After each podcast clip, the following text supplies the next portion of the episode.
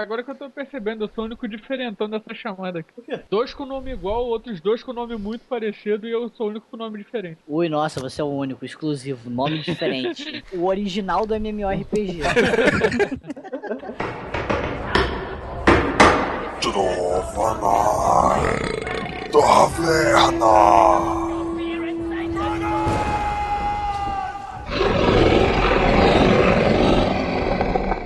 No princípio, não havia nada. Nada além do silêncio de trevas sem fim. Mas o Criador soprou perante o grande vazio e sussurrou.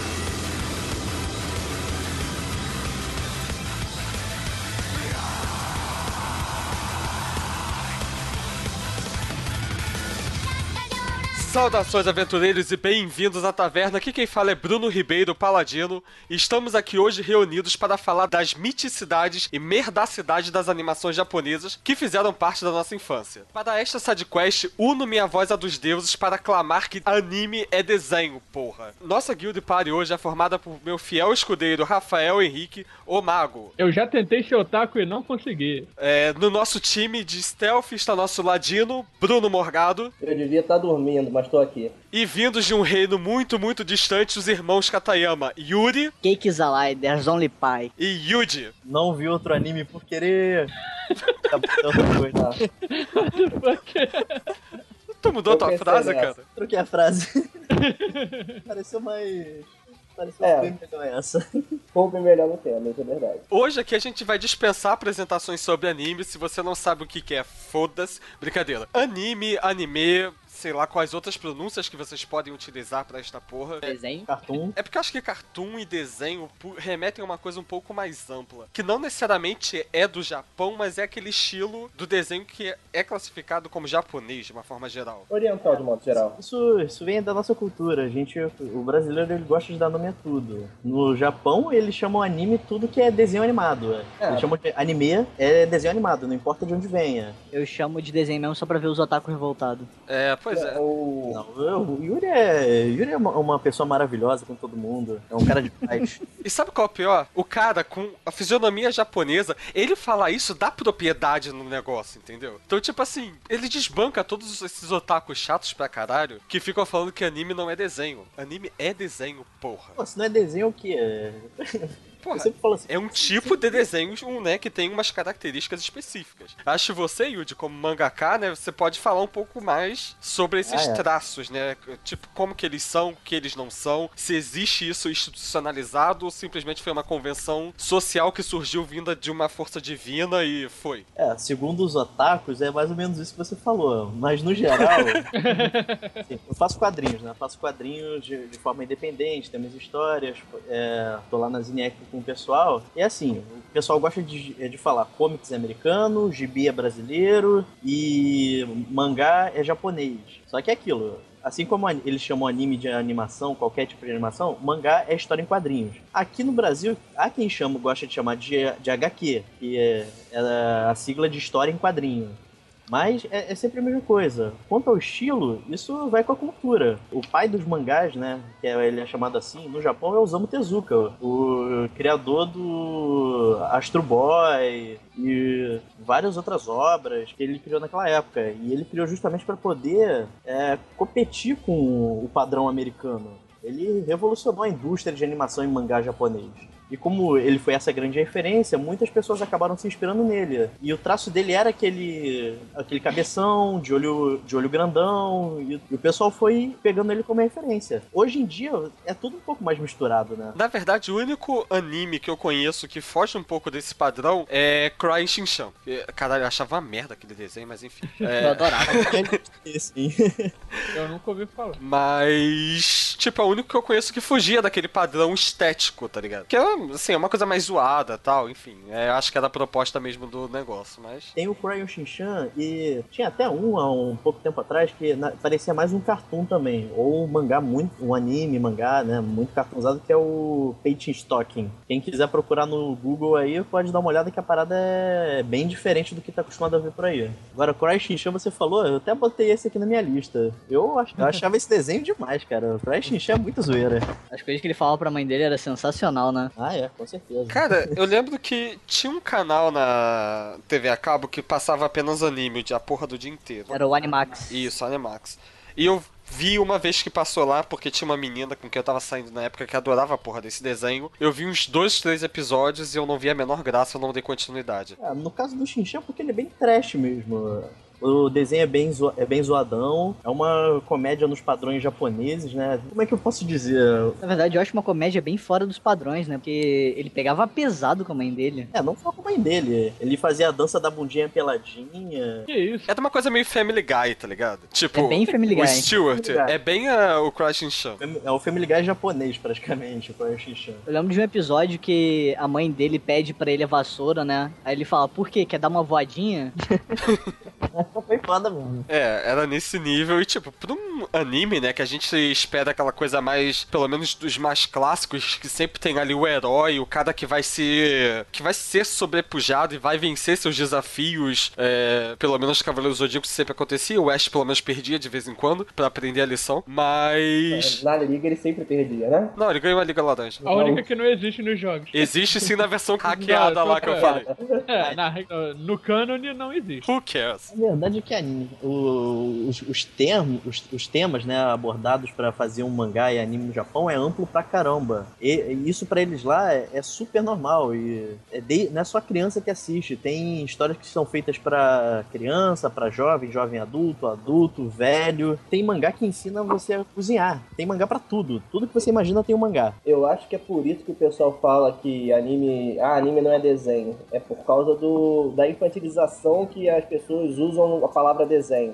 Como se, ah, desenho é coisa pra criança. Quando as pessoas reclamam falando que anime não é desenho, eles estão querendo dizer isso. E realmente, tem muitos animes que não é pra criança. Sim, Tem alguns que são, obviamente. É, mas desenho também sofre essas, né? Tem aqueles.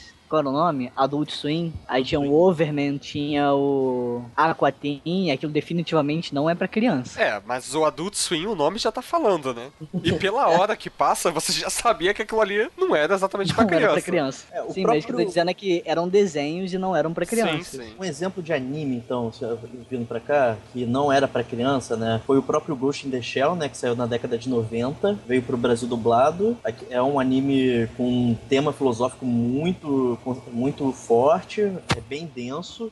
Se a gente pegar até um pouco mais recente, o Death Note. Death Note definitivamente não foi feito pra uma criança ver. Todo Só pra me situar aqui, né? é, a respeito da cultura é, trazida pelos animes e mangás de uma forma geral. É, eu acho que. Pelo menos assim, o Bruno eu sei que sim, mas eu acho que todo mundo aqui em algum momento da vida frequentou eventos de anime, né?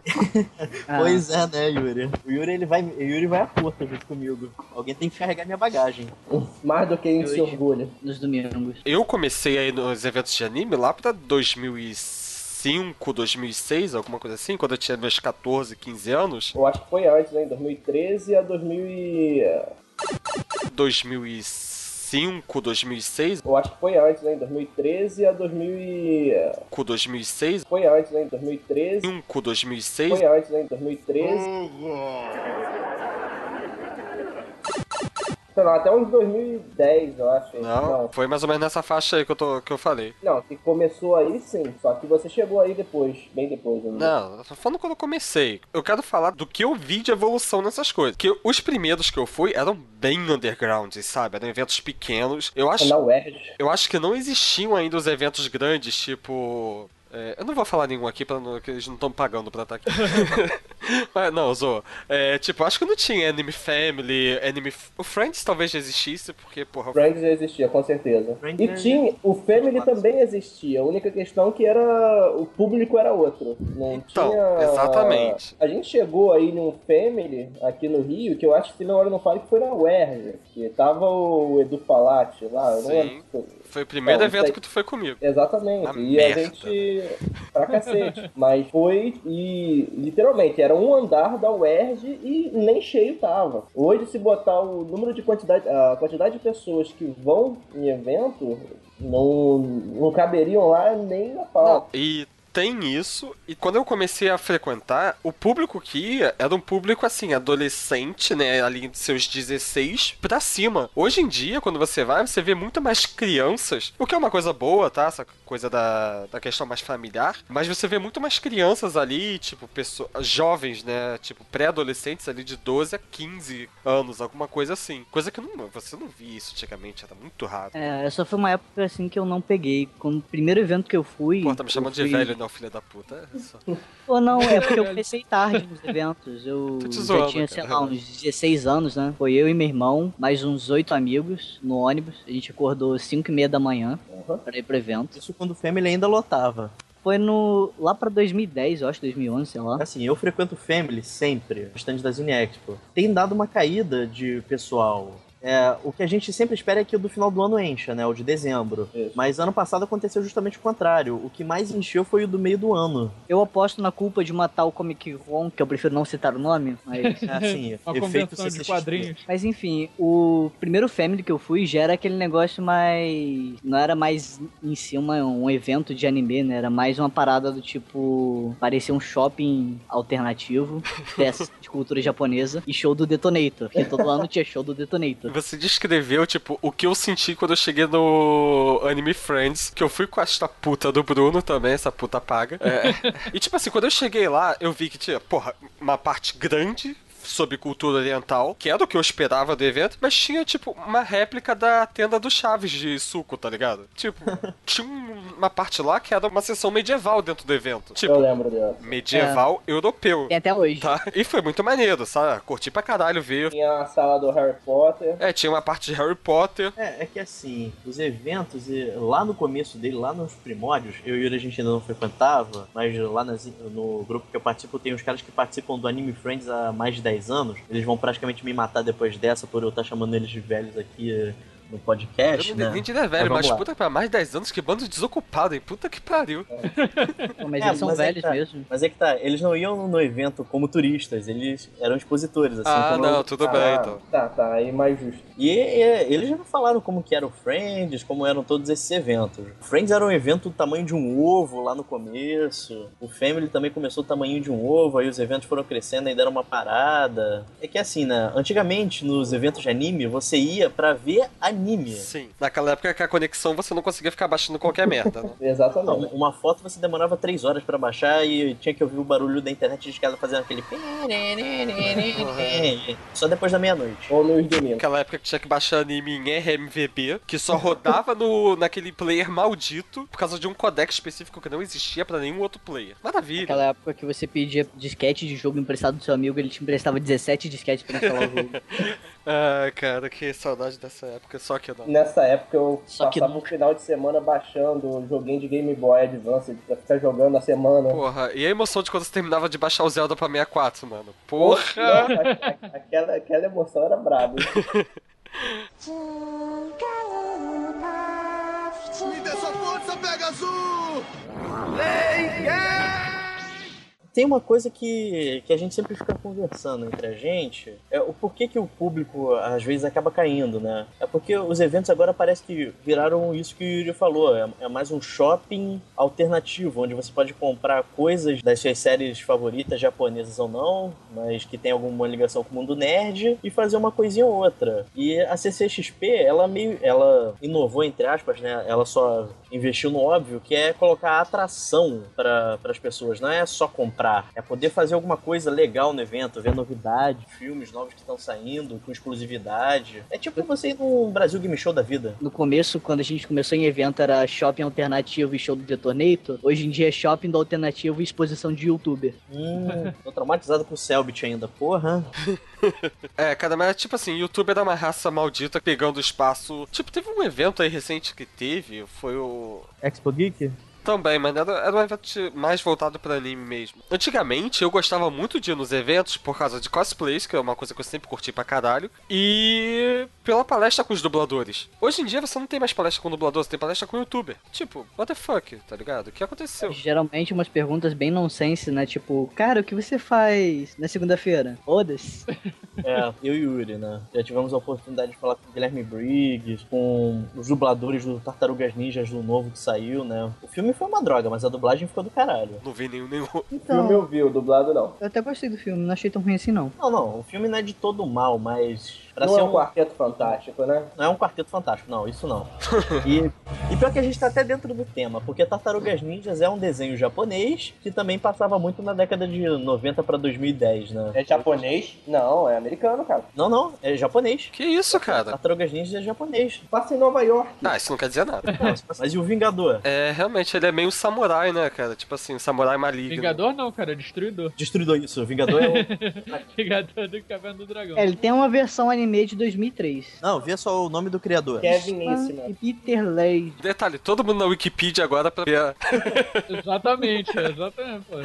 Ah, a gente critica tanto a Wikipedia, mas todo mundo usa essa porra, né? Eu não critico. Eu não critico desde que fizeram uma pesquisa falando que Wikipedia tem uma margem de erro menor do que a enciclopédia britânica. Porra.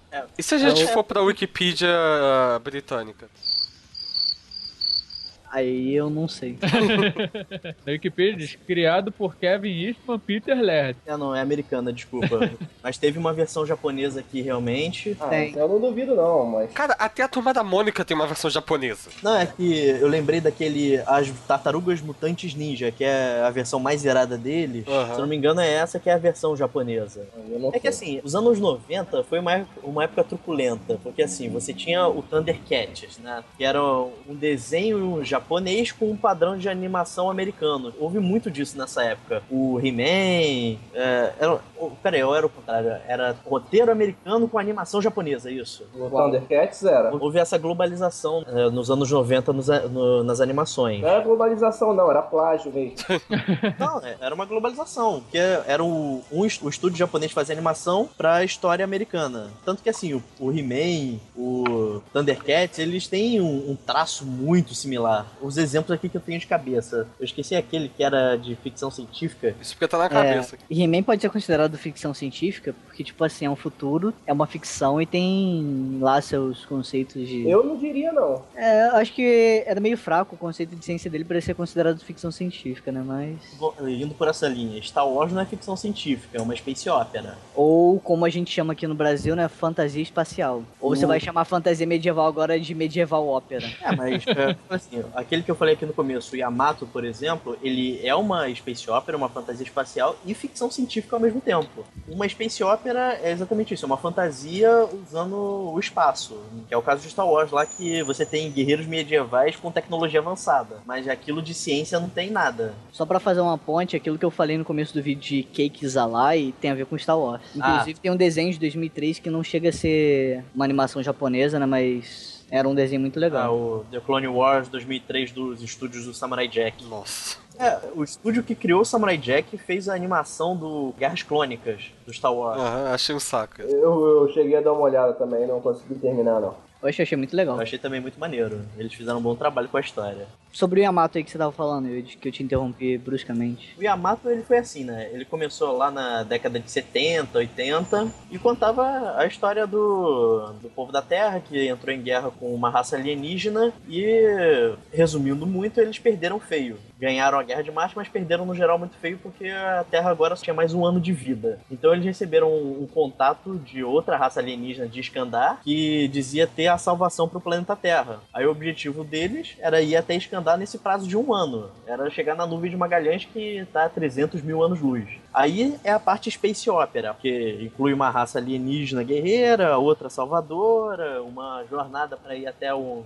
a puta que o pariu e pegar essa coisa para salvar a Terra. Mas ele tem vários pontos de ficção científica interessantes. Ele lida com a questão da gravidade. Tipo assim, era uma coisa que estava muito em alta na época, né? Quando foi publicada a teoria da gravitação, da, da relatividade geral. sobre do, as dobras espaciais, o buraco de minhoca, é tudo muito bacana para quem vê, né? É bem preciso. E é só 200 mil só, tá? É porque são Só- longe. só- A nuvem de Magalhães é aqui do lado. Só É. você pensar assim, é 200 mil anos viajando na velocidade da luz para chegar lá. E Só? eles, é, eles encurtam essa viagem é, fazendo a dobra espacial, né? Que é criar um buraco de minhoca. Vo- Você tem que assumir que o dispositivo que Iskandar mandou para a Terra faz isso, que é o bendito núcleo de movimento ondulatório. Ele faz exatamente isso. Ele gera ondas gravitacionais a partir de micros buracos negros criados é, artificialmente. Conceitualmente, segundo as teorias de Einstein, segundo as teorias de Stephen Hawking, aquilo realmente é pra funcionar daquele jeito. Então essa é a parte ficção científica, o que é maneiro. Outro ponto legal desse anime é que ele tem aquela cultura de guerra da Segunda Guerra Mundial. Os, os alienígenas, que são os inimigos, eles são os Gamilons, eles são totalmente inspirados nos nazistas. E claro que o pessoal que viaja dentro do Yamato é baseado na esquadra japonesa, inclusive Mas o próprio Yamato. Mas os japoneses não eram aliados dos nazistas na Segunda Guerra? É, aí, aí que tá essa. o barato. Eles fazem essa inversão mostrando o erro que eles cometeram naquela época. Ele bota a culpa como se tivesse sido convencido, vamos pôr assim. É mais sobre aquele imperador bendito que todo mundo odeia e fala mal. Só faz Yoruito. merda. É, que exterminou os samurais também, não foi? Não foi? Me dê sua força, Pegasus! Esse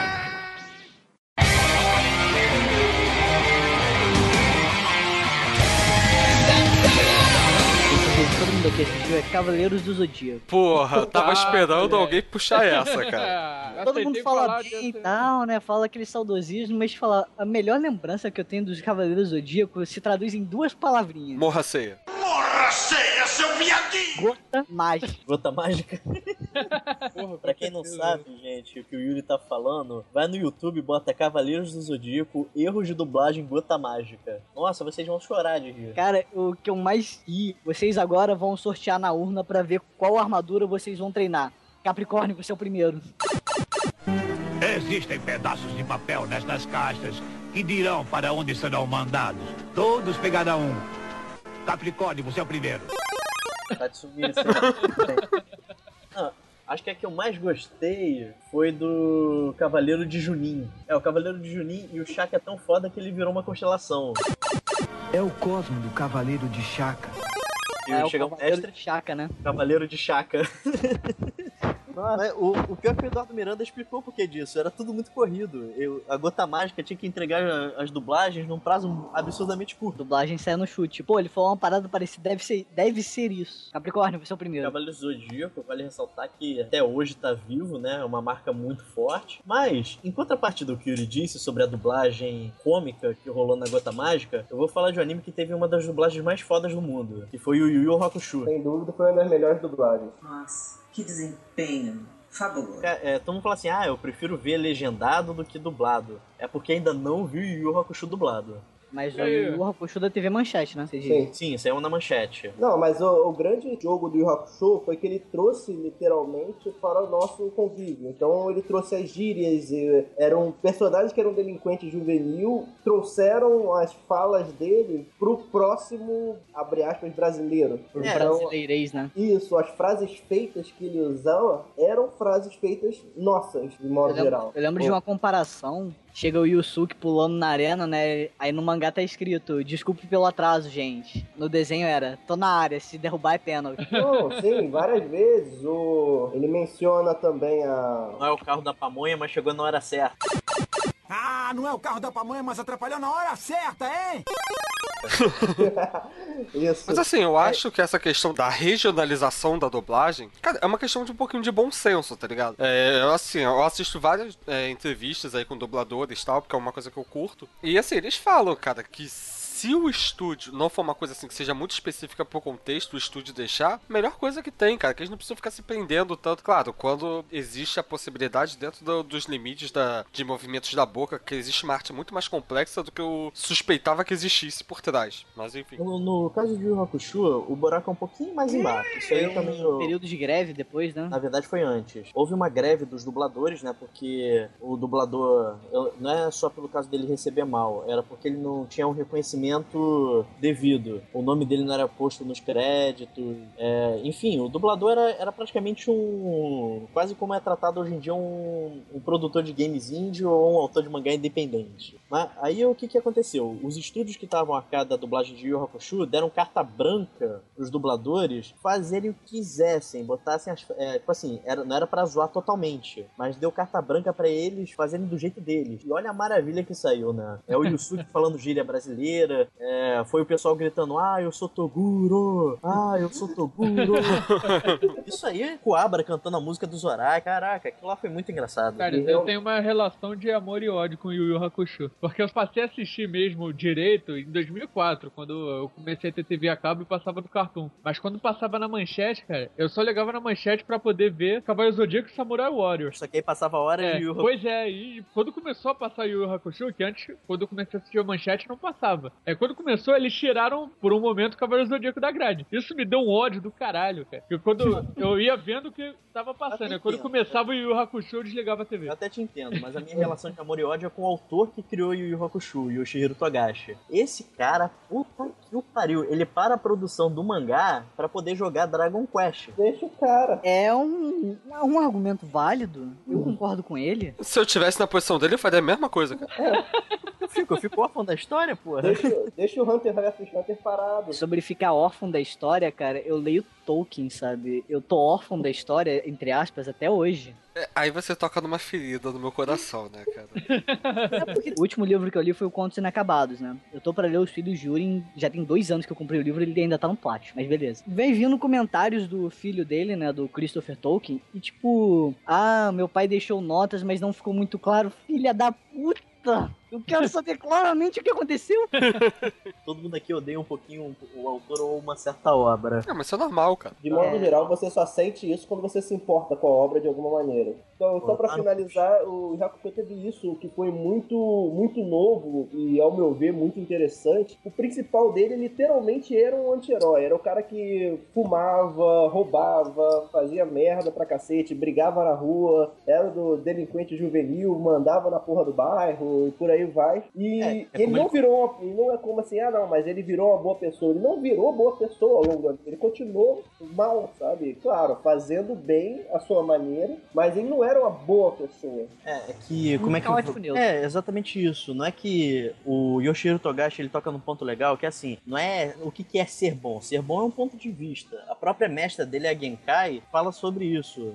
Tem, tem até um cara que fala que ela é a guardiã da justiça, é o Shishio Akamaru, fica chamando ela de justiceira, de boazinha, e ele fala que odeia justiceiros de gente boazinha. Ela fala, bom, então concordamos em alguma coisa. É, é porque ele trata justamente disso. O Yusuke, ele age segundo as convicções dele. Ele é um delinquente, é um brigão ali no começo, mas lá no fundo ele é um cara bacana, é um cara legal, ele é gente do bem. Até o Riei, ele tem, tem disso. No começo o Riei é mal pra caralho. Uma Mas- coisa interessante é que você vê assim a abertura do anime e tu pensa, pô, o cara que é mais cruel, né, e tal, é o Riei, né? E o Kurama vai ser o cara bonzinho, o cara que controla e tal, né? E no Torneio das Trevas a gente vê exatamente o contrário, né? Porque o Kurama é o único cara que mata todos os adversários Sim. dele, inclusive quando ele perde. O Riei, ele, Ele é pra é- ser um cara frio. Só que na verdade quem acaba sendo frio é o Kurama. Ele Sim, é o cara Riei que não é frio. O Riei com certeza não é. Ele tá mais pra sádico do que pra frio. É, o Riei, exatamente. O Riei é sádico e o Kurama é o cara frio. Acho, acho que até o Riei fala isso, que ele tem medo do Kurama quando, de, pela frieza que ele tem numa luta. Me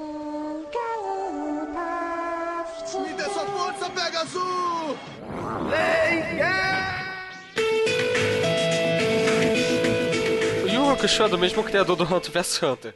E eu vejo totalmente no Koabara o Leroy, cara. Totalmente, totalmente, totalmente. O Riei é o equivalente ao Killua O Gon é equivalente ao Yusuke. e o Kurama é o equivalente ao Kurapai. O Hunter vs Hunter, ele entra na minha.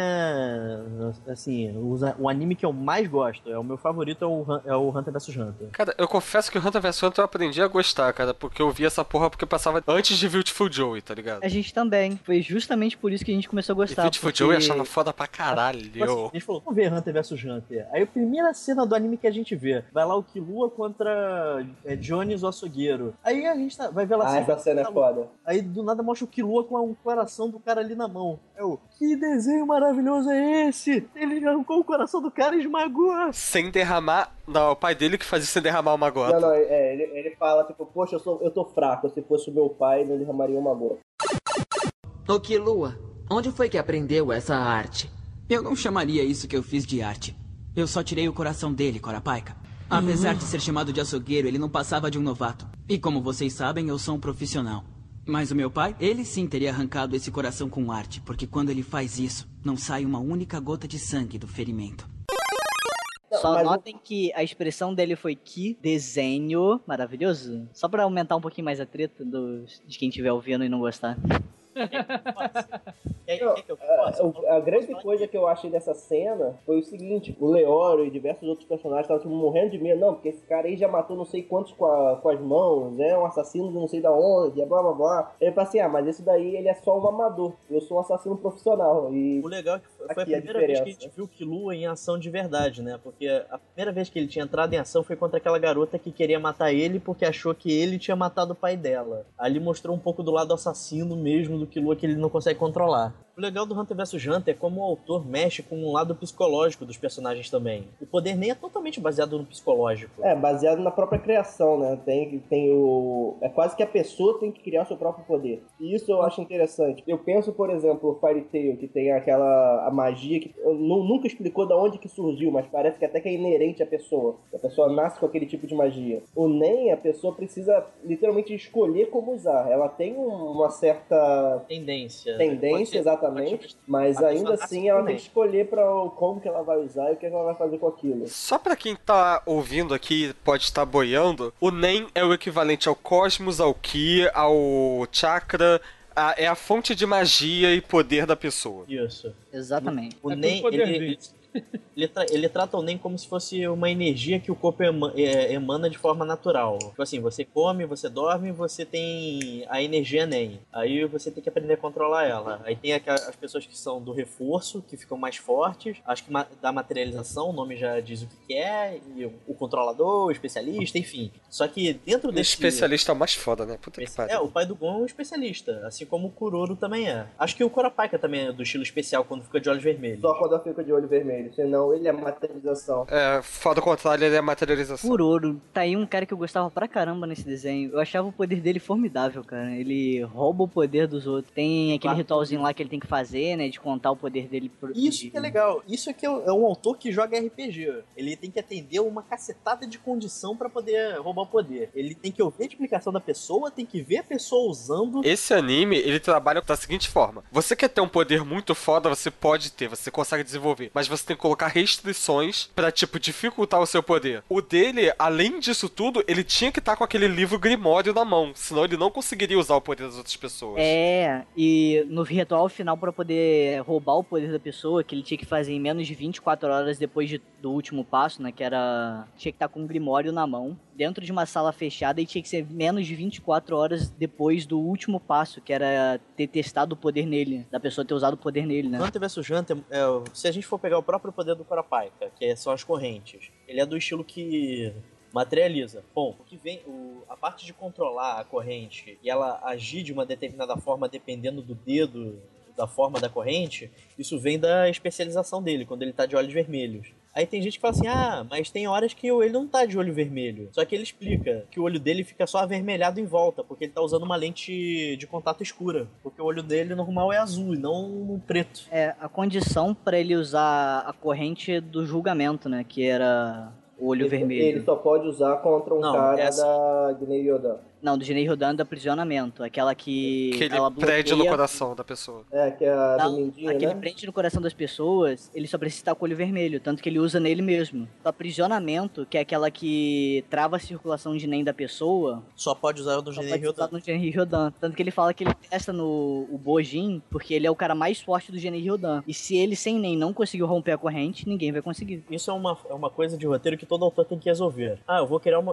A minha corrente só pode ser usada contra o Genei Rodan. Beleza, tá aí minha restrição. Senão o que acontece? É, senão eu morro, senão a co- a corrente é cravada no meu peito. Só que ele não é do Gene Hildan, então como vai funcionar? Ficou explicando pro Gon isso no episódio, foi maneiro. Aí ele, ele falou assim: vou usar só a corrente que prende contra a aranha e a corrente do julgamento eu preciso estar com os olhos vermelhos. Ele não, precisa, ele não precisa ter o poder do especialista, ele só tem que estar com os olhos vermelhos. Aí, esses lances de olho vermelho que estão falando, o cara tinha que cheirar cocaína, fumar uma maconha, sei lá, pra ficar desse jeito aí, ó. Ele precisa chegar perto da aranha. Chegar Geralmente o Cloro resolve, entendeu? É, mas é curioso que o poder do Gon não era tão, tão forte assim. Na verdade era. Depois que ele descobre sobre essa restrição com o Kurapika, ele desenvolve um poder até muito forte. Só que a restrição é que ele perde o poder nem nele. Não, Ah, é aí sim, que tá. ele é, não é. desenvolveu isso, Yuri. Ele não desenvolveu aquilo. Bom, ele era que é, sempre foi um, um garoto muito simples e até ingênuo. Então, o poder inicial dele, né, que ele criou baseado no Joaquim Poe, reflete muito do personagem. Ele é um cara tão simples que acabou fazendo isso. A pedra pra dar um soco, o papel pra um golpe à distância com emissão e a tesoura que ele transforma os dedos numa lâmina. Tá, o poder dele é simples, comparado ao do Killua que é transformar em eletricidade e ainda usar aqueles ioiôs. Só que o Gon, ele também é um cara muito emotivo. Quando rolou aquela parada com a Pitou e o, e o Kaito, ele não, ele não havia desenvolvido aquilo. Aquilo aconteceu meio que sem querer, Yuri. Ah, tá. Isso aí foi muito maneiro, porque ele forçou o corpo dele à maturidade. Ele chegou aos 20 anos em segundos. Então ele ficou no ápice do, do poder dele. O problema é que o Nen dele. Não é que ele ia perder o poder Nen. O problema é que o poder Nen começou a consumir ele. Cara, eu acho que eu parei de ver um pouco depois que eles entram naquele videogame, cara. Ah, É, o- cara, essa saga é muito maneira. Creed Pra você, Aslan. é, pra você ter ideia, o Gon sumiu e o Leório apareceu. O Kurapika Ele apareceu, ele desenvolveu o poder dele e virou um dos membros da, do Zodíaco. É, do Zodíaco. Voltamos do, pro Cavaleiros? Me dê sua força, Pegasus! Provavelmente vocês já viram, mas alguém já ouviu falar do anime Full Metal Alchemist? Claro. pouquinho O né? melhor meme pra deixar as pessoas na merda, aquele caralho da quimera. Perfeito. Ah, cara, não lembra disso. Não lembra disso. Poxa, eu. Acabou de deixar todo mundo. Não, não, não. É, além disso, a menininha falando do pai que não vai poder trabalhar no dia seguinte. Nossa senhora, não. E é mais triste ainda. Eu não gosto de lembrar da morte do Rudes, cara. Porra. Poxa, eu. Por que você tá enterrando meu pai? Mamãe, por que é que eles estão enterrando o papai? Elise, minha filha. Se eles fizerem isso, o papai não vai mais poder trabalhar. Oh, filha. O papai disse que ainda tem muito trabalho. Não deixa! Não enterrem o Era um personagem que todo mundo lá dentro é, odiava, entre aspas, porque todo mundo adorava esse cara. E não tinha como você não gostar do Rudes aí. A autora faz o favor de matar o cara, porra. Pô, sobre a garotinha que vira quimera, engraçado, eu não fico na merda, eu até rio dos memes que ficam postando dela. Coração gelado. Inclusive, eu até rio, tipo, teve um. Que tem um meme recente, Você né? ri que... porque você não tem coração, cara. Essa que é a verdade. Eu falei, Yuri, Yuri é um cara de paz, ele gosta de, de viver- conviver bem com as pessoas. Você vai Poxa, pro eu acho- inferno, tá É porque eu sabendo acho disso, né? engraçado, gente. Eu achei história Essa máscara desse samurai Eu acho aí do teu profile, cara, que tá tipo impregnando a sua alma, tá ligado? Esse sorriso aqui cômico, né? Devia ser o samurai executivo de. Ia ser o samurai zoeiro, o samurai Não. treteiro. O que eu quis lembrar era que teve um meme recente até, né? Se um cachorro usasse calça, ele deveria usar assim, ou assim, estava a foto da garotinha. Eu ri muito. Não, cara, eu ri também mesmo. Só que, porra, é, é uma. É um, foi uma. Assim, eu não cheguei a ver até o final de Full Metal Alchemist. E eu parei um pouco depois desse episódio. Assim, eu atualmente usou falando que foi quase esse episódio que eu parei de ver, mas não foi. Tipo, foi um milhão de outras coisas que aconteceram na minha vida na época e eu tinha mais o que Você fazer. viu qual versão? A, a clássica ou a Brotherhood? Ah, clássica. É, sobre Full Metal, tem que deixar uma coisa bem clara. Eu gosto mais da clássica do que do Brotherhood. Eu já sou o contrário, eu prefiro a Brotherhood do que a clássica. Derrubem, derrubem o Yuri agora. O que que tem de diferente? Eu, eu não sei, pra mim um era a continuação do O outro. Brotherhood é mais próximo Começo. do mangá, enquanto o, antigo é bem mais diferente. O Fullmetal clássico e o Brotherhood tem basicamente o mesmo começo. O Brotherhood já começa diferente, mas alguns dos desenrolares que acontecem ali no começo do Brotherhood aconteceram no clássico. A partir desse ponto, né, da garotinha que virou quimera pra frente, começa a mudar muita coisa. Pra tu ver como essa porra é um divisor de águas na vida das pessoas? É, é o que ele falou. A versão clássica, ela é diferente do que aconteceu no mangá, e a Brotherhood segue o, ma- o mangá mais à risca, porque é o seguinte, no Japão, o que que acontecia? O mangá fazia sucesso, pô, virava anime. Só que isso acontecia enquanto o mangá ainda estava sendo produzido. Aham. O, que, o que acontecia muito era que o anime sempre colava no, no mangá. Então, mas o anime não podia parar. Então eles começavam a criar a, a história deles. Co- É como que o Fumeto não era da Shonen Jump, né? Ele era da Square Enix, a mesma que lançou Final Fantasy. Eles resolveram fazer assim com a autora. Ela ia escrevendo mangá, aí conforme fosse indo, eles iam pegando o que pudessem e colocando dentro do anime. Mas eles tiveram que criar praticamente uma história nova ali dentro. Basicamente o que tá acontecendo com Game of Thrones, né? E o livro. né? É, basicamente. Hoje em dia os animes estão tendo menos é, capítulos, né? Hoje em dia você vê com no máximo uns 25 episódios e com um espaço maior pro mangá poder prosseguir. Isso, é, é- eu tenho certeza que ninguém vai querer falar de Naruto aqui. Talvez de One Piece, mas de Naruto não. Os dois são um saco, cara. Não, One Piece também não. Não, One Piece é bom. One Piece é bom. Não, não. É, porra, o One Piece começou junto com a história do anime. Essa porra não vai acabar, porra, não fode. É, Porra. One Piece ainda consegue ser uma rara exceção porque consegue seguir bem o mangá. O Naruto, eu não sei, eu não sei que calhas d'água os japoneses têm na cabeça que, cara, tem mais filler do que tem episódio normal naquela porra. Deve ter umas oito temporadas do, do que é realmente tem no mangá, deve ter outras 40 só de filler. Que puta merda. Entre um, um Naruto e o outro, teve quase cento e poucos episódios só de filler que eu assistia. Entre o clássico e o de- Shippuden foram três temporadas, né? Três não, Termina foram a temporada 6, aí vem a 7, a 8 e a 9 de filler. É porque, você, é porque você tem que considerar o seguinte: é, no, no clássico teve uma temporada filler, né? é, depois da prova Chunin. Aí depois foi aquela batalha toda, toda ah, só que depois que o, Sa- o Sasuke vai embora com o Orochimaru, aí é filler pra caralho. Acho que foram umas quatro temporadas de filler. Não, então, foi exatamente isso. O- no anime 1, o cara chega pro Naruto e fala: Ah, vou te levar pra treinar, mas já volto. E vai embora. Enquanto no mangá, mangá- já leva e já, já começa os Shippuden, praticamente. Foi isso que eu tinha estranhado. Eu falei assim, eu vou vir treinar, mas eu já volto. Aí eu falei, ué, no mangá não tá assim. No mangá ele- eles foram, um abraço e vamos pro Shippuden. Exatamente. Quando finalmente chegou o Shippuden, eu falei, cara, graças a Deus, voltou. E voltou bem, né? Voltou com três temporadas sem filler. Até Aí porque, não, mas era porque o mangá já tinha ido muito pra frente. Ele tinha mangá suficiente pra, pra seguir a história, vamos por assim. Hoje fala Naruto, eu parei de acompanhar na segunda temporada do Shippuden. Eu fiquei muito tempo sem acompanhar e depois voltei a acompanhar só pelo mangá. Pra você ter ideia, o final eu só li o mangá porque eu já tinha lido até ali, sabe? Eu já tava meio de saco cheio. É, eu tava nessa também. Aí, tipo, já tava ah, vamos terminar. É Eu já mais ou tava menos igual o Cabrito cheio, agora. mas era aquilo, né? Porra, eu tenho que ver o final desse negócio, senão isso vai ficar martelando até o final da minha vida. Caralho, você não terminou de ver aquilo, você sofreu pra caralho, você viu aquele negócio e parou. E, po- e ainda assim, ainda bateu aquele de puta que pariu. Não, por que, que eu tive que ver isso até o final? Aí eu, pelo menos agora, eu posso falar com razão, né? Tipo, não pode ninguém falar, ah, mas você não viu, eu vi. Naruto é uma merda. Eu não cheguei nem no Shippuden, cara. Eu, eu, eu Cara. acho que eu cheguei a ver duas temporadas de Eu não cheguei a ver nem o Naruto sair da porra da Vila da Folha, cara. O, o final do Naruto foi muito engraçado. O, o autor começou a tirar vilão debaixo do chapéu, sabe? Não, agora vai ser você, agora vai ser você. Tipo, Parece aqueles RPGs antigos, né? Que você mata o boss, eles se transformam, e mata o boss, eles se transformam, e mata o boss, eles se transformam. não, é pior que nem se transforma, aparecia outro em cima, não, porque eu estava controlando ele esse tempo todo. Aí vem que não, porque eu estava controlando Posso só ele. interromper o aqui rapidinho? Uma coisa que me deixou meio puto agora. A- Eu tava, eu tava vendo aqui o, re- o relógio. A gente ficou mais ou menos uns 5 minutos falando de Naruto. E caralho, a gente só citou Cavaleiros Zodíacos. É sério mesmo, seu bando de filha da Não, a gente vai voltar pro caminho dele. Ah, tá. Que bom que vocês entenderam a. a- Me dê sua força, Pegasus!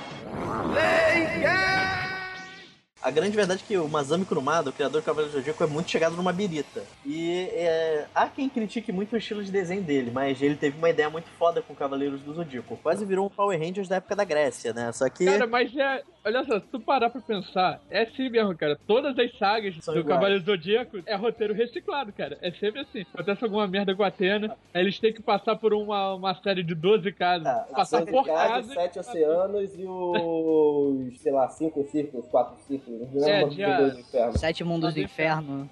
Não, não, são sete não, acho que são, são, São 13, 11, não? Não? 12, 11, por aí. Enfim, ele sempre tem um tempo curto pra fazer um bagulho e no final o Seiya consegue. Claro, a Atena tem a deusa da vitória na porra da mão, assim até eu. Até eu. É, Deusa mas, da vitória. mas sempre sabe, mesmo sabendo disso, não tem como negar. É um clássico. É Sim. é A gente bom. vai sempre assistir essa merda, menos o Ômega. Esquece Tem, o Ômega. tem uma coisa assim que eu tenho uma certa birra com Cavaleiros do Zodíaco, mas é pequenininho. Tipo, eu gosto mais de Cavaleiros do Zodíaco do que essa birra me atrapalha. Que é. Ele é bem desequilibrado, né? O cara dá um. Dizem que ele dá um soco que racha a terra, aí ele toma um soco na cara e nada acontece. Aí depois ele dá outro soco na Não, cara e mas mata o cara. é que você não tá entendendo, cara. Isso é tipo mitologia nórdica, tá ligado? Os deuses são fodas pra caralho, mas Deus com Deus não dá nada, tá ligado? Guerra Os próprios cavaleiros, tipo. Yuri, mas isso é explicado lá na, na Guerra Galáctica. As armaduras servem pra proteger desses impa- impactos violentos. Tanto que, assim, quando o Seiya luta sem armadura contra o Shiryu, todo mundo fica assim, uou, caramba, eles vão lutar sem armadura, eles vão se estraçalhar. Meio que isso se perdeu com o tempo, né? Porque Cavaleiros ganhou uma outra ótica. E eles se movendo na velocidade da luz a qualquer hora, as coisas também é A complicado. velocidade da luz dele é mais rápida que a minha. O legal do Cavaleiros foi que ele mexeu com esse lance dos signos. Isso criou uma, uma aproximação muito grande com o público. Assim, uma coisa que eu sempre curti do Cavaleiro Zodíacos é que tudo bem, né? Tem a evolução do personagem, né? Da história ali. Só que, tipo, tem umas coisinhas assim que, tipo, tão ali, mas que não movem porra nenhuma história. Por exemplo, na primeira saga, né, ali das 12 casas. Unicórnio. Exa é, unicórnio. a- aquela rivalidadezinha babaca da China com o Seiya, porque ele é, viu ela sem a máscara. E, e foda-se, né? Eles não se casam nem ela mata ele, porra. E aí? Ah, não, não, ela não é, obri- não é obrigada a casar com ele, é obrigada a amar ele. Alguma coisa sobre casamento. No japonês Não. fala sobre amar. É, ela fala, ele é obriga ela é obrigada a amar ele ou matar ele. Na, na versão em português eles colocaram Ah, casar. É porque o brasileiro tem essa cultura aí, de fez qualquer coisa, tem que casar. Agora falando assim, falamos de Cavaleiros. Falamos que Naruto tem uns fillers muito ruins. Cavaleiros do Zodíaco ele teve um dos fillers mais fodas do mundo, que foi a saga de Asgard. Aquilo sim é fazer um filler. Cara, eu confesso que eu não vi, porque, tipo assim, eu acompanhei muito mais o mangá do que o anime. Vou explicar o que você perdeu na saga de Asgard. Teve uma treta com a Atena, aí os cinco cavaleiros de bronze tiveram que passar por alguns desafios, enfrentar uns cavaleiros fodões e tal, pra poder salvar a Atena. O Shiryu ficou cego no Na processo. verdade, a treta não foi com a Atena, né? Pra não dizer que eu não tive nenhuma relação com a, a saga de Asgard, eu tinha o VHS do filme, acho que era a Batalha dos Deuses. Porra, essa... é Esse filme é bom. Que o Yoga vira Cavaleiro de Odin por um tempo e depois volta pro lado da Atena. É, Ele fica com uma armadura vermelha muito mais foda que aquela armadura de cisne. Cara, aí vocês falaram aí, tudo bem, a armadura protege, protege com campo mágico, né? Porque aquela armadura não protege porra nenhuma. Vamos ser sinceros. Só se for de ouro. A de ouro é bem revestida. não, tudo bem, de ouro sim. Tem a prova que eu tenho figuras aqui. Há controvérsias, porque o ouro puro é um metal quebradiço. Não, mas elas não são de ouro. Elas são, elas brilham como ouro. Elas têm esse nome É, por o- causa do brilho. O metal é oricalco. Tá na, tá na incrível enciclopédia do Cavaleiro Zodíaco, lançada pela editora Conrad. Eu vou fazer jabá de graça, mas foda-se quem merece. Essa enciclopédia é foda demais. Ali Eu não fala que as acesso a armaduras são de gente. Eu tô vendo aqui uma foto das armaduras de Pégaso. A armadura inicial dele era tipo, era um top, tá ligado? Capacete escroto. Um capacete, ombreira. ombreira, uma joelheira e aquele bagulho que coloca no braço. Ou seja, ele tava com uma roupa de futebol, cara. Porra. Pô, cara, mas. Uma asinha na perna. melhor ainda, tá? comparação que eu Cara, já a pior. A pior é a segunda ou terceira versão, que o capacete parece cosplay de Teletubbies, cara. É, mas o peito aumenta, pelo menos. Ele defende mais o peito. Aí se você pegar as armaduras mais recentes, tipo a, a sexta e a oitava, é tipo, já cobre um pouco mais o peitoral, né? Tipo, é mais é fechado, o braço vai um pouco mais em cima, mas foda-se, se alguém der um, um chute no saco dele, continua merda. A menos que ele use a armadura Deus, porque aquela armadura assim protege a porra toda, aí tudo bem. Agora sim, o que eu vou falar aqui, muitos podem querer me matar, outros vão concordar e outros vão falar whatever. A que eu mais gosto de Cavaleiros do Zodíaco, o material que eu mais gosto é o Lost Canvas. Eu concordo. O Lost Canvas é foda. Se você for ver, a armadura parece que também ela se adapta ao tempo, né? Porque a armadura de Pegasus do tema já tem aquela. Parece que é, que é uma saia, né? É uma saia grega. Continua sendo aquela bochinha que protege porra nenhuma. Até o É. episódio 4, mais ou menos, que é quando ele ressuscita com a arma- a armadura revivida pelo, pelo Cavaleiro de, de Virgem. Aí a armadura dele fica fodona. Sobre as armaduras de bronze, eu acho legal essa saiazinha, porque ela lembra bastante sobre o visual de armaduras anos dessa época, né? Não, cara, isso. Só que aí que tá. Eles colocam qualquer merda no, no anime e a gente aceita. Tipo, o Mu usa a porra do sangue pra reconstruir a armadura. E a armadura volta mais forte. A Atena faz O isso. de um cavaleiro de ouro. Aí vai a Atena faz isso e dá. E a armadura fica mais foda ainda. Chega o Seiya na porra daquele filme escroto, tira a porra da armadura, dá um soco no filho da puta pelado. Ah, eu vi isso. Os filmes de Cavaleiro Zodíaco, eles são daquele roteiro reciclado, só que condensado em uma hora e meia. Eu acho que até menos, tá? Caralho. Pra dar aquela fugida da pauta, assim que a proposta aqui era coisas mais antigas. Mas alguém viu esse filme novo dos Cavaleiros do Zodíaco que saiu uns ano passado, ano retrasado? Claro, claro. Então, Cara, eu tava gostando pra caralho do filme até eles entrarem Até a Máscara da Morte. Até o Máscara Até da chegar Morte. à casa de E não é porque eu sou canceriano, não, mas é que puta que me pariu, mano. Que Então. saca. Parece que foi dirigido pelo Tim Burton aquela cena, tá ligado? Eles tentaram respeito- realçar o... a personalidade caótica do Máscara da Morte, só isso. então, em respeito às minhas memórias do passado, eu preferi não ver o filme pra eu não ter do que me arrepender depois. Não, pior que o filme não é de todo ruim. É, o filme não é de todo mal, É, realmente. mas quando eu tive acesso ao material do filme, eu já ouvia falar dessa parada da- do Máscara da Morte. Eu falei, pô, não vou ver. Deixa Mas quieto. assim, só o que me incomodou mesmo no filme foi o Máscara da Morte e no final aquele vilão de Final Fantasy. É. Porra, o cara tá lá na moral, né? Tipo, na armadura e tal. Aí tá, dá um golpe, o cara cai, ele volta melhorado. O cara volta na forma do monstrão, tá ligado? Você é o bichão mesmo, hein, doido? Cheio de tentáculos, como qualquer coisa japonesa tem que ser mesmo. Pornô, né? Porra, cara. Tipo assim, eu fiquei meio incomodado porque o Máscara da, o Máscara da Morte é zoeiro, mas nem tanto. O que me incomodou de verdade, eu acho que foi o Miro ser uma mulher. Isso não me incomodou, não, cara. Viva a diversidade, tipo assim. Não, sim, viu a diversidade, mas eu achei assim, eu não vi necessidade. O Afrodite, que realmente parecia uma mulher, não, deixaram, resolveram deixar ele como homem. Não, mas o- a questão do Afrodite, a pessoa vaidosa. Não, não, sim, só que fala assim, o Miro de escorpião, ele era pra ser o cara, o B10 do- dos Cavaleiros de Ouro. O escorpião é, costuma ser esse cara. É, você também que gosta do Então, Lost Canvas, o Cavaleiro de Escorpião, ele é o, ele é o cara, tipo assim... faço filho da o puta. então, gente, eu não entendo nada de signos pra opinar, então eu só vou concordar. Vamos concordar em discordar. Pensa no seguinte, um escorpiano é o cara que só ama a sua mãe e a si mesmo quando ama a sua mãe.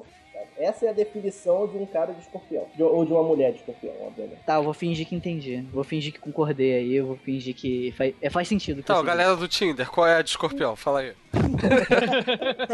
É boa. Me dê sua força, Pegasus!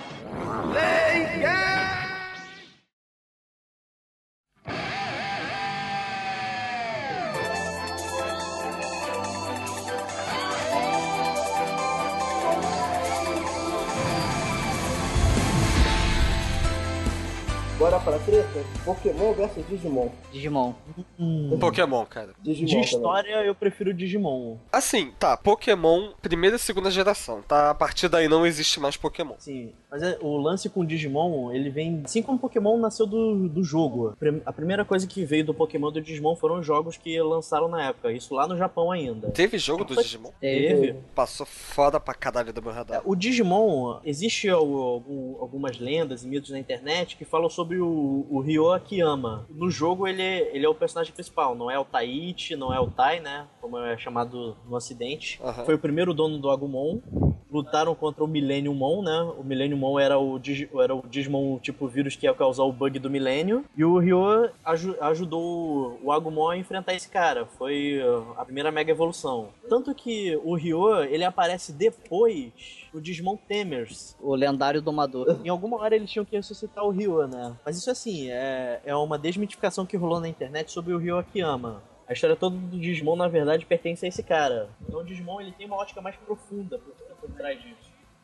Pokémon, ele era aquele lance, ele era muito legal na época. Não tem como negar. E você também Ah. adorava, você também colecionava o caçulinha. Ah, te- porra, quem, Quem nunca? nunca, né? Quem Porra. nunca? Agora eu vou falar os detalhes técnicos do porquê que eu gostava mais de Digimon do que de Pokémon. Porque o desenho parecia mais um videogame do que o Pokémon. E eu sempre fui fissurado em videogame. O Ponto. videogame do Pokémon foi, era muito bom. O problema do Pokémon é que o anime não, não, não correspondeu. O mangá do Pokémon é- já é bem melhor do que o do que o anime, pelo menos na minha opinião. É, cara. É, os Pokémons morrem, tem tem violência, ver o Charmeleon cortando a cabeça da Arbok não tem, não tem preço. Mas o, enquanto o Digimon, eu acho a história dele mais, mais bem amarrada. É, no 1 ela, ela era legal. O 2 meio que foi um complemento do que aconteceu no 1, junto com o filme. O 3, eles mudaram um pouco a perspectiva. Ficou legal o desenho, ficou, mas eles mudaram um pouco a ótica do que era o Digimon, o que era o Digimundo. O 4 eu já fiquei meio pé atrás, porque... O 4 é qual? não- É o que ele, que ele Power virava? Ranger. É o Power Ah, Ranger. certo. Power Ranger, tá. É o Digimon Frontier. Aí depois o tive 5 muito, assim. foi o do cara que dava o soco, né? Ele precisava dar um soco no outro pra, pra conseguir evoluir. Aí depois, Depois veio aquele do da fusão, né? Fusion, depois o Cross Wars. O Cross Wars foi, inclusive, onde rolou o crossover de todos os protagonistas de Digimon. Você viu o. Tai Davis, o Takato, junto com... Esqueci o, o do 4 agora, esqueci o nome dele. Olha, só fazendo uma menção honrosa aqui, é, é, acho que pra mim a cena mais foda do Digimon primeiro lá foi quando foi a Patamon primeira evoluiu. transformação do, a primeira transformação do Holly Angemon. Cara, aquela tipo foi uma super digievolução com uma música não oficial da digievolução, sabe? Foi sensacional aquela aquela É, era uma- triste e tal. Eu sei- o meu problema com Digimon. é, Tudo bem, eu concordo que ele tinha mais história do que Pokémon. Só que justamente por ele ter mais história, ele tinha umas coisas ali que eram muito gratuitas, tá ligado? Tipo, beleza. Monstrinhos, pá, pá, pá, digievolui. Ao contrário do Pokémon, a digievolução é uma coisa temporária. Eles voltam para um estágio anterior, que é um estágio mais ou menos fixo. Sendo que quando tem aquela primeira mega digievolução, eles voltam depois pra fase ovo. É, pra fase de treinamento. Então, isso que eu uma legal. É porque a digievolução não foi natural, entendeu? Porque quando o Digimon ele vai crescendo no, dentro do Digimundo, ele digievolui e não volta. Ah, tá. Só que ali não, ele recebe dados temporários do Digivice. Aí ele consegue digievoluir por um tempo e quando ele esgota esses dados, ele volta. É tipo tomar esteroide pra fazer exercício, sabe? Você fica super empolgado ali e depois você tá Então, morto. só que aí, no- tudo bem, na primeira temporada isso deu uma desculpa maneira e essa transferência de dados era causado por alguma emoção, né? Coragem, esperança, algum sentimento, alguma coisa assim. Porra, achei isso super legal. Só que aí depois eles inventam que existe a porra de um ovo. Aí depois Só eles que, podem é, fazer digievolução de DNA. Só que a evolução do Digiovo não era tão forte igual a de- a digievolução verdadeira. É, a evolução do Digiovo, ela é uma evolução por armadura, né? A Armor Digivolve, que era o original. Uma Agora evolução entre o nível Rock e o nível adulto, né? Isso. Agora ele não chegava a ser adulto. O Digimon não chegava a ser level adulto. Agora entendi o do ovo. Eu achei que eles estavam falando do Digitama, não é do 2, né? Que eles falavam vai Digiovo. Isso. É, a explicação desse é o seguinte: o Digiovo que eles chamam lá de Hiper Digievolução, na verdade se chama Armor Digievolução, Digievolução de armadura. E é o que o Yuri falou: o Digimon ele fica entre a fase infantil, o Rock, e a fase Champion, né? Que é o adulto. Só que assim também, aquele negócio de desenvolver pro Digiovo foi uma coisa convencional. Porque depois que acabaram com as benditas torres negras, né? é, que impedia a digievolução normal, é, nunca mais eles desenvolveram pelo ovo. É, porque era mais fraco, ué. É, Não sei era por. Porque no penúltimo, último episódio, que né, quando eles vão lutar lá contra o chefão final, aí, aí dá uma merda lá e, e, tipo, aparece todas as evoluções de todos os Digimons que estavam ali presentes. Ah, é, né? Todas as De uma fases. vez só. É, todas elas, de uma vez só. É um bug de compilaçãozinho padrão, sabe? Que acontece quando a gente tá desenvolvendo o jogo, aí ele acaba invocando várias instâncias de personagens diferentes. Bela explicação, Yuri. Acontece, Tá. não acontece. Porra, palmas. É, mas assim, era justamente isso que me deixava me bolado no Digimon, porque sentia que eles estavam querendo enfiar muitos elementos, enquanto no Pokémon era aquela coisa mais linear, sabe? Era você ia acompanhando ali a evolução do Ash. Menos do Pikachu. Ah, moleque. É, aí você ia acompanhando aquela evolução dele, tipo a história dele, tendo que vencer aqueles desafios ali, a equipe Rocket chegando pra atrapalhar. Porra, lembra da equipe Rocket? Quem nunca, né, recitou isso com algum amigo, né? Em algum momento. Né? Né? Né? A evolução do Pokémon era mais linear até chegar no Eevee, né? Porque o Eevee sempre foi um, o diferente. Cara, pra mim, o Eevee só tem cinco evoluções, tá? Não, pra mim só tem uma, Flareon. Pra mim, Cara, eu você só é a única três. pessoa. Eu sou o único que usava o Eevee sem evoluir. É, é o Diferentão. É, diferentão. É. O normalista. É, o o não Morg, cracudo. o Morg é o único que eu ouvi falar que treina um Flareon, cara. Eu nunca ouvi ninguém que Não, treinava é, é Flareon. porque eu sempre comecei com o Squirtle, então eu precisava de algum de fogo. Era ou esse ou era o Arcanine. Não, mas Tava- eu- Arcanine, porra, era foda. Eu pegava o vapor. caralho é fodão. Eu gostava do Jolteon. Eu não gostava do Pikachu, eu gostava do Jolteon. É, antes do Umbreon eu só evoluía pra Jolteon. Eu Ah, acho não, que eu minto, também. É o Jolteon, eu pegava o Jolteon, isso aí. É, eu também sempre curti mais o Jolteon, cara. O Vapor eu achava ele meio escroto, o Flareon também. O Vapor, ele era meio seria. Pra pegar um meio seria, eu gostava mais do Dugong, pô. O Dugong era mais style. Não, não. De água, Blastoise era o melhor. Não, não. Eu sempre peguei o inicial de fogo, cara. O único que eu não peguei o de água foi no, no Rubi que eu peguei o, o passarinho feio lá, o Thor. o- Poxa, mas no Rubi, justamente onde o Mudkip é o Pokémon mais absurdo Pois é, o Mudkip era o melhor. Ah, mas ele era pelão demais, eu não gostava não. Ah, vai se fuder que tu Eu não gosto gosta. de desafio. Ah, eu, hein? Gosto de desafio. gosta Gosta de de desafio? Vai com uns 6 ratatás no level 100, não fode pra liga. Porra. Agora, eu fico tão. Eu fico tão. Ninguém gosta do de grama, né? Dane-se de grama. Cara, ser honesto com você, o... Eu gostava do- Eu gostava do, do Bulbasauro, porém eu escolhi o Squirtle por preferência. Mas na minha opinião, o Bulbasauro era o, vamos assim, a escolha mais... A mais lógica no. Mais lógica, exatamente. Porque de fogo tinha outros pokémons à altura, de, de água também tinha outros pokémons à altura, mas de planta só tinha merda. Não, e eu vejo por outro lado. Primeiro ginásio, pedra, grama tem vantagem. Segundo, água, grama tem vantagem. Terceiro, elétrico, grama tem vantagem. É, o quarto, grama, porra, pelo menos tá em igualdade, né? Não tá... Tu só se fode mesmo quando você vai no. lá no Ah, mas até vulcão, lá cara. você já tem mais de um Digimon, né? É, quando você pega o de fogo É, é que é merda. Eu só faço uma ressalva quanto aos Pokémons de grama. Eu não lembro se o Oddish era de grama, mas eu me amarrava nele, O. Odds é de grama. O Od... O Odds é grama. no, no início só tinha o Odds e o Bellsprout pra usar de grama. Então, mas o Oddish, ele era um absurdo. Eu tinha um... Eu não lembro o que, que eu fazia, eu botava um item nele que aumentava a chance do... Absorve. Daquele Bullet Seed.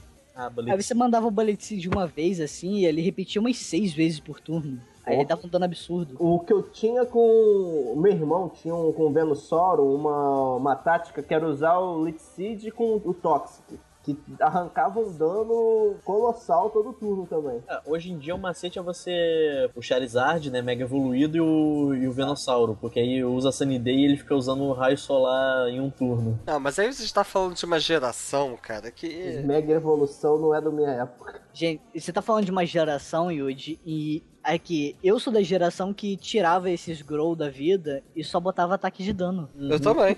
Exceto o Oddish. O Oddish eu deixava aquele maldito ataquezinho que aumentava o a rate do Bullet Seed. Eu não evoluía ele, cara. Eu não deixava ele evoluir. Ele tinha que ser Oddish pro resto da vida. Olha só. Sabe um ataque que eu sempre achei idiota pra caralho? Aquele curse das Pokémon Fantasma? Que você se dá dano pra dar dano no cara. Foi por causa disso que eu ganhei a insígnia na primeira vez lá no ginásio de Rock. Cara, eu lembro de uma tirinha disso, tipo, é, Ghastly Usage Confuse. Aí o Charmander está confuso. Aí vai o Ash ali, né? O Ash não, o, o treinador ali, ele fala assim, Charmander, u- use Ember. Aí o Charmander para, aí ele, Charmander, use Ember. Aí o Charmander olha pras mãos dele, em mim? Era idiota, né? Tipo, você ficou confuso. Aí tá, você se deu dano. Podia ser outra coisa, né? Tipo, sei lá, você errar o ataque. Não, mas você tem que pensar que ele se dá dano não quer dizer que ele se bateu. Ele pode ser simplesmente topado na, numa árvore, ter caído, sabe? Tropeçado. É, cara, tu tem que entrar no mundinho ali Ah. da batalha, porra. É, sabe? Não quer dizer que ele se deu um tapa. É, eu sempre me imaginava como ter me batido, né? Não, eu... É, Não, a gente vai saber como é que eles vão fazer isso no Pokémon GO, que a gente vai ter realidade é, aumentada, a gente vai ver tudo direitinho como funciona a batalha. Eu Vocês- imagino da seguinte maneira: pensa você jogando um RPG e você tipo, jogou o, o mínimo do dado. Sempre alguma coisa vai dar errado e você não vai conseguir fazer o que você queria, sabe? Eu não sei se eu tinha É. uma imaginação fértil demais ou se eu tinha uma imaginação muito débil mental, né? Porque se batendo. Não, eu achava que o Confuse, eu que era o Confuse causando, causando dano mesmo.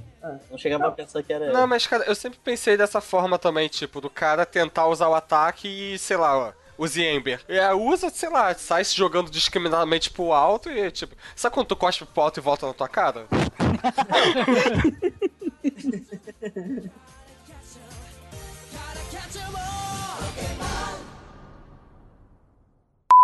O... Sobre o Hakusho. Eu só lembro da abertura.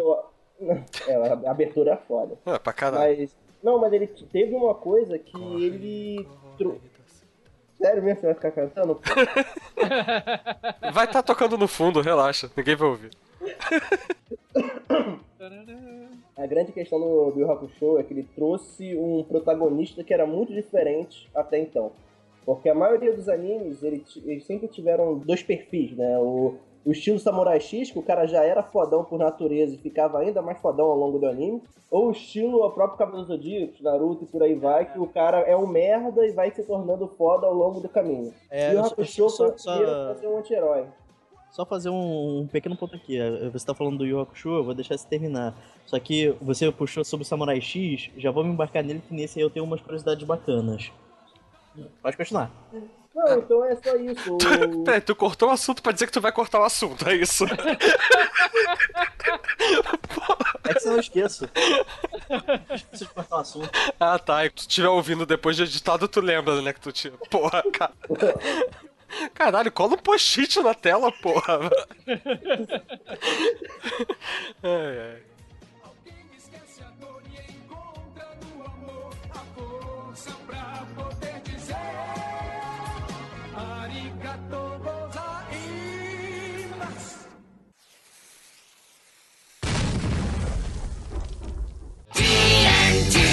TNT.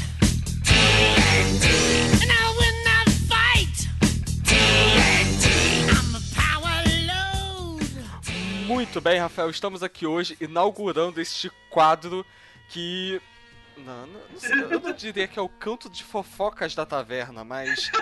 é, porque em toda taverna, quando você vai lá no RPG, você vai na taverna pra se atualizar sobre o que tá acontecendo do mundo, certo? É certo, onde rola as informações lá. Mas então, esse aqui é o nosso quadro de mensagens, leituras de e-mails e sei lá o que, como vocês queiram chamar isso, porque realmente a gente ainda não tem, a gente não pensou um pronome pra esse quadro. É, vocês podem sugerir, já que a gente tá inaugurando aqui. Mas então, é, a gente queria começar aqui esse quadro, dois agradecimentos extremamente especiais. O primeiro deles para o Cacofonias do podcast Minuto de Silêncio, que indiretamente foi a pessoa, a entidade, eu não diria nem a pessoa, que nos motivou a voltar com o Trova na Taverna, que esteve num hiato que nós até chamamos de treta dos 40 dias. Assim, aconteceram várias tretas e muitas tretas e mais tretas durante 40 dias exatamente. Nós voltamos graças a uma motivação aí do nosso amigo Cacofonias. Nosso amigo, eu cheio de intimidade, viu cada uma vez na vida.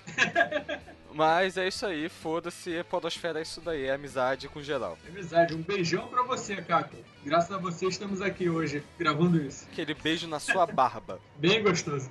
Ui. Continuando os agradecimentos, então, vamos agradecer também ao Febrini, a Kelly e o Fernando do Alguma Coisa Cash, que fizeram uma recomendação bem legal do nosso podcast lá na leitura de e-mail deles. Foi 117 do Alguma Coisa Cash. E a Kelly usou uma entonação muito engraçada. Cara, eu acho que eu nunca ri tanto com uma leitura de e-mails como eu ri com esses caras. Porque eles entraram numa, numa coisa de tentar desmistificar o que significaria o Trova na Taverna. E gerou uma coisa, uh, uma sinergia bem legal lá e eles ficaram zoando essa porra leitura de e-mails inteira, tá ligado? Inteira, nós contaminamos, porra. Então, aqui fica aqui o nosso agradecimento, ó, ilustres amigos da Podesfera. E a gente é, queria aqui também falar das participações especiais. Participações especiais entre algumas aspas, mas o nosso querido amigo Bruno Morgado, né, que já gravou alguns podcasts, inclusive está nesse podcast que vocês acabaram de ouvir. Pra quem não sabe, ele faz doutorado em astrofísica e dentro de um paper dele, ele fez uma homenagem ao Trova na Taverna, é, colocando um voltando pra pauta. Eu sugeri que ele colocasse o caralho, mas ele achou que licença poética tinha limite. mas tudo bem. Isso é uma coisa, né? A gente contaminou ele no doutorado. Ele tá saindo da pauta até pra fazer o doutorado dele. Cara, é, é doutorado em astrofísica. O cara tava falando de órbitas planetárias. Puta que pariu, né? Que treco chato. Tem que dar uma saída da pauta, né? De vez em quando. Pois é, né? Nós também tivemos uma participação especial, mas eu prefiro que você fale que você vai ter mais propriedade por presença constada.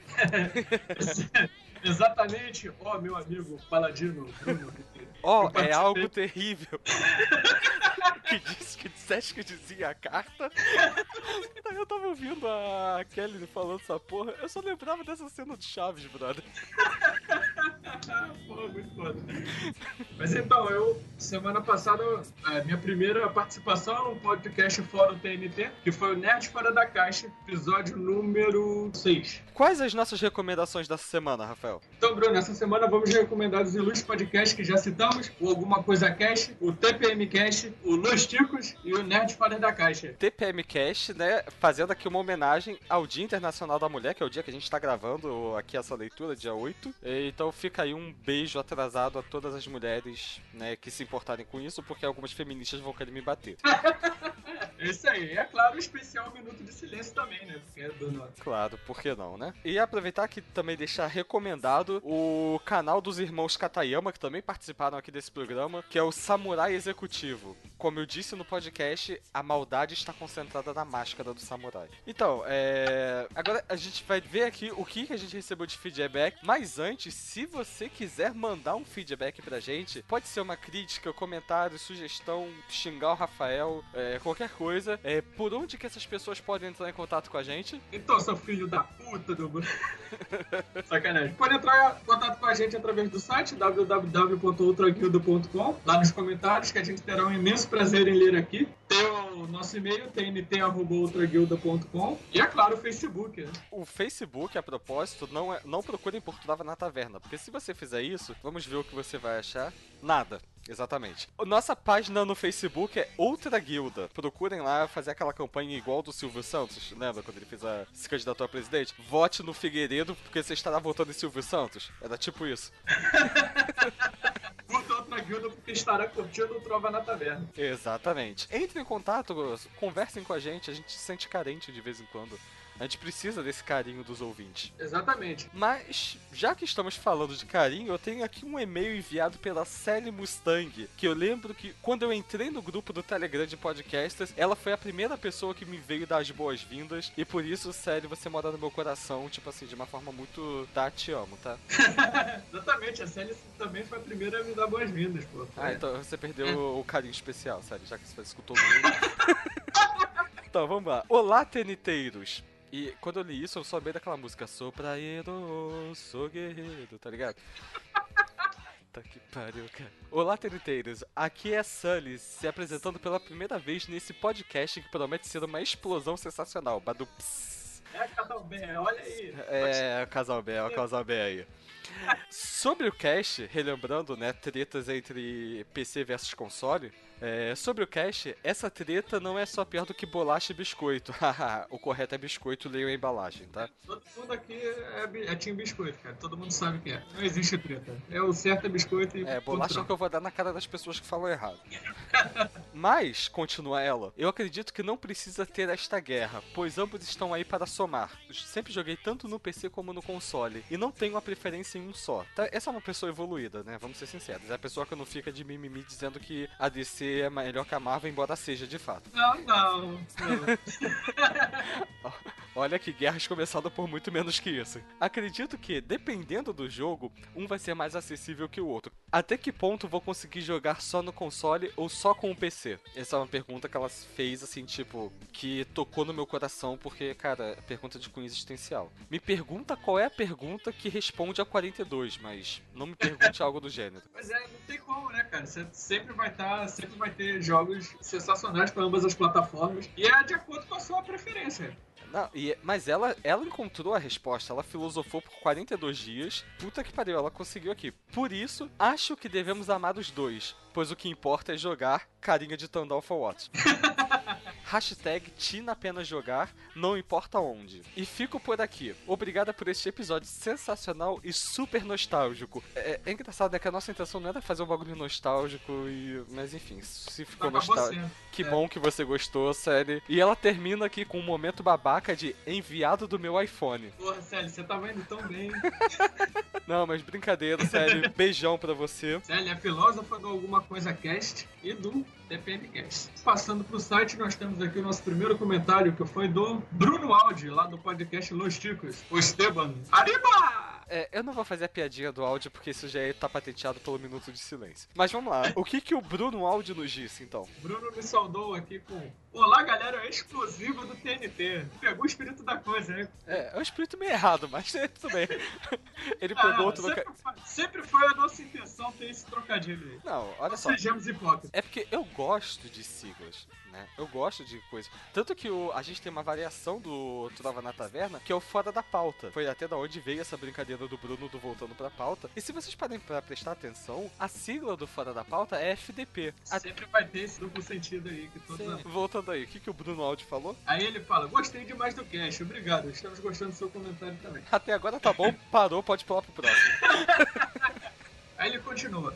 Sou muito mais adepto de consoles hoje em dia, mais pela praticidade de poder jogar deitado. Gordo é foda. Eu te entendo, cara. Tamo junto, Bruno.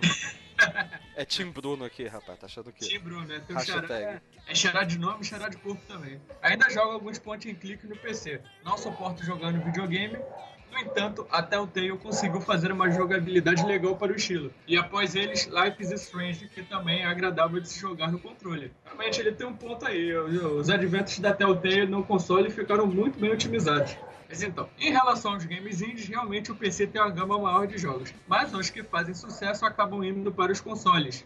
A grande desvantagem é o preço, pois na Steam o valor costuma ser metade do preço que na PSN e na Live e frequentemente tem promoções, ou aquele site que vende bundles, etc. E nisso o PC bate de cara nos consoles. Ele realmente tem um ponto aí. Não, cara, isso é uma verdade que realmente não dá pra contestar, cara. Não dá, cara. Porra, a Steam é uma mãezona, tanto pro, pros É, quando não é na Steam, você vai pro nuvem, porque se não tem promoção num, tem no outro, tá ligado? Com certeza. E a nuvem te vende código da Steam, então você vai acabar caindo na Steam de qualquer maneira. É, eu comprei meu Batman Arkham Knight por lá e ainda veio com a DLC da, pra jogar com a Arlequino. Pô, essa, é- essa DLC é maneirinha. Só é curta, mas é maneira. Mas enfim, então o Bruno termina aqui. Ambas as plataformas têm os prós e contras, e dá pra tirar o melhor dos dois. Uso console para jogo pesado e meu modesto PC para indies e point and clicks. Bom, Bruno. Bruno, eu quero deixar aqui uma recomendação de um point and click que eu descobri recentemente, tem na Steam, é gratuito, chamado Path of Exile. É, é uma cópia de Diablo fudida e puta que pariu, cara. Jogue isso, vamos jogar online, marcar um dia aí pra gravar um gameplay. Mas enfim, a gente, a gente tá conseguindo sair da pauta na leitura de e-mails. Puta que pariu. Esse tá me evoluindo, cara. Esse, né? Daqui a pouco vamos ser transclasse. E nós tivemos aqui também o comentário lá no nosso site do Petrus Davi, em que ele fala: Olá pessoal do Trava na Taverna, tudo bom? Tudo ótimo contigo, Petrus. Este é o meu primeiro comentário no podcast de vocês. Sobre o episódio, embora vocês tenham perdido um pouco a linha da pauta, isso é uma coisa constante no Trava na Taverna, tá? A gente criou uma vírgula por causa disso. Ainda foi um bom bate-papo, que não quer dizer que não possa melhorar, só precisam de um pouco mais de foco e não deixar o podcast sobre PC versus consoles virar um episódio de nostalgia, que foi o caso deste. O que é engraçado, né? Pra ele, isso soou como uma forma de crítica, enquanto pra Sally foi uma coisa maneira, né? Assim, crítica no sentido bom Mas da é, palavra. É, foram pontos de vista diferentes e são ambos válidos, sabe? Sim, sim. E ele continua aqui. Eu costumava pensar que antes esse embate entre console e PCs iriam se estender por longos anos. Mas hoje percebo que a maioria das brigas no mundo de videogames são completamente inúteis. Tal qual DC versus Marvel, embora todo mundo saiba que a DC seja melhor. Com esse Valeu. Né, a luta, essa inutilidade, também não é uma exceção. PCs e consoles deveriam andar juntos, tanto quanto religião e ciência. Ó o cara aqui que quer causar polêmica no, no comentário. Claro que existem casos onde o jogo fica é, melhor jogável em consoles, como RTS, sim, isso mesmo, prefiro jogar no console, jogos de esportes e outros. O que, que é um RTS? É o Real Time Strategy. Ah, tá. Warcraft, Age of Empires. Caralho, sério mesmo que ele prefere jogar essa porra no console? Pois é, até eu respondi ele aqui embaixo, né? Pô, a pessoa que conhece que prefere o RTS console. Porque... Assim como existem outros casos que o jogo fica melhor no PC, como FPS, alguns tipos de RPG, luta e outros. Cara, eu já acho que luta fica melhor no console, porque pra você fazer aquele meia-lua, tá ligado? É, eu acho que, pô, a menos que você tenha um joystick, né? Que aí eu acho que já não faz tanta diferença, mas enfim. É, no controle fica bem melhor o jogo de luta. Assim, mas é questão de opinião, né? Da mesma forma que eu prefiro corrida no console também. Quanto aos serviços online, cada uma das plataformas tem suas particularidades, mas, como tudo no mundo dos jogos, cabe ao jogador ponderar as vantagens e decidir o que é mais acertado para ele. E ele ainda fala que é, o podcast precisa de umas correções no áudio, não consegui ouvir algum dos participantes, mas são coisas que dá para relevar. Espero que melhorem e abraços. Então, Petros, muito obrigado pelo seu e-mail. Esse tipo de feedback pra gente que tá começando é muito importante, né? Muito relevante. Queria aproveitar aqui também e agradecer ao Fábio Murakami, que enviou pra gente um, uma lista de coisas que ele acha que a gente pode fazer para melhorar a sinergia do podcast. Também muito obrigado, Fábio, escrevendo diretamente do Japão. Essa foi a leitura de e-mails, comentários e recomendações do quadro ainda sem nome do Trova na Taverna. Espero que vocês tenham gostado. Pra quem que você quer mandar seus beijos da semana, Rafael? Sei lá, porra, tem que ter alguma coisa pra te finalizar aqui, cara. Ah, meu beijo da semana vai pra toda a minha família, meu pai, minha mãe e minha irmã, que estão me apoiando pra caralho nisso. O meu beijo da semana vai pro Lula, que ele tá precisando de uma força. Toda Tá ga- precisando mesmo. Então é isso. É isso aí, fechou. O Chaves jogou fora. Jogou fora e até o próximo podcast. Tchau.